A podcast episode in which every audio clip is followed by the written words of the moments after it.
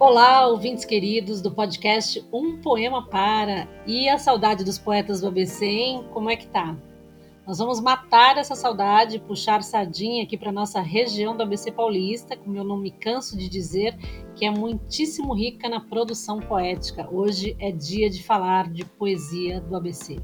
Chegamos a mais um episódio, então, com homenagens aos nossos poetas aqui da região do ABC. E hoje nós vamos conhecer a poesia do Ayrton Mendes, daqui da nossa Santo André, de 60 anos, peão metalúrgico por bem, uns 45 anos, mais ou menos, segundo o nosso ouvinte de hoje, Ayrton. E você, assim como fez o Ayrton, também pode enviar a sua poesia nós temos aqui sempre um espaço dedicado para você aí que escreve, mas não necessariamente se considera, se, se intitula como um poeta, mas quer compartilhar as suas, as suas palavras. Abre a gaveta, manda aqui para o nosso podcast Um Poema Para. Você pode mandar para a gente por e-mail no umpoemapara.gmail.com ou também nas nossas redes sociais, no Facebook, no Instagram e no Twitter. Você pode encontrar a gente sempre com arroba um poema para, certo, Olga? Bom, então vamos lá. O Ayrton é poeta, ele já escreve há algum tempo, vários cursos de poesia no currículo, mas ainda não tem nenhum livro publicado. Ele nos contou por e-mail que é ferramenteiro dos bons, das antigas. Todos esses anos foram trabalhados e sangrados no ABC Paulista aspas dele, sobretudo em São Bernardo e Diadema.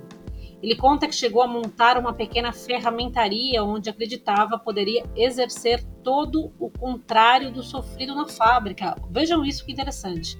Dar salário justo, dividido, ser amigo de todos, viver o trabalho com alegria. E aí ele declara: Não consegui. Quebrei, mas não curvei a espinha. Tanto sonho tenho, mas um que não deu certo.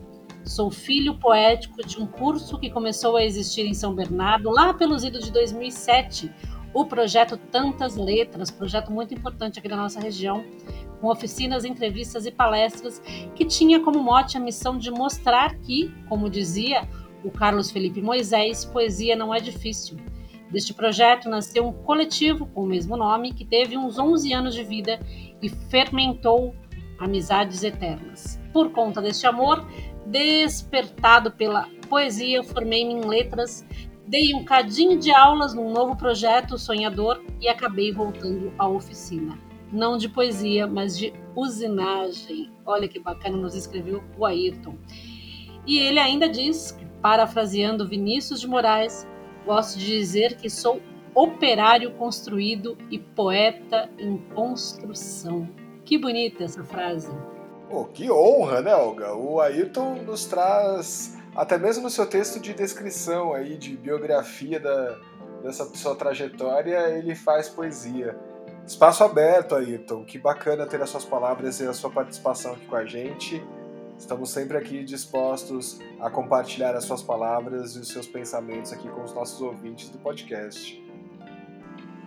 O Ayrton conta ainda que tem um monte de poemas e nenhum livro publicado, talvez ainda por não ter achado o fio condutor que ele acredita ter achado agora. O Ayrton diz que está trabalhando em um projeto chamado CTPS, que tem a sua carteira profissional como mentora de alguns poemas. Bacana, hein?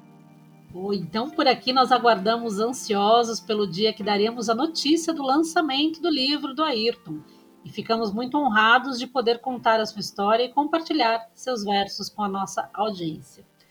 Por hora, nós vamos ouvir Mundo Lá Fora, na voz de André Castro.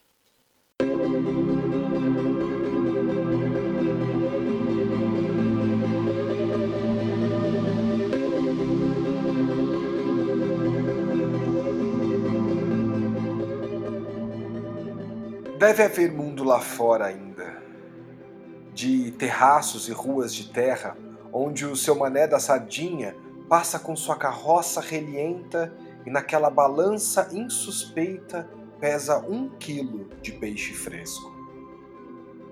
Deve existir ainda um palhaço, um cavadinha só de alegria, cavadinha da cachorrinha que cagava na nossa calçada e todo mundo sabia. Nada, o que importa uma calçada? deve existir uma vendinha com um dono chamado Dito, que vende pão quentinho e aquela mortadela fininha e fica tudo na caderneta para pagar no fim do mês.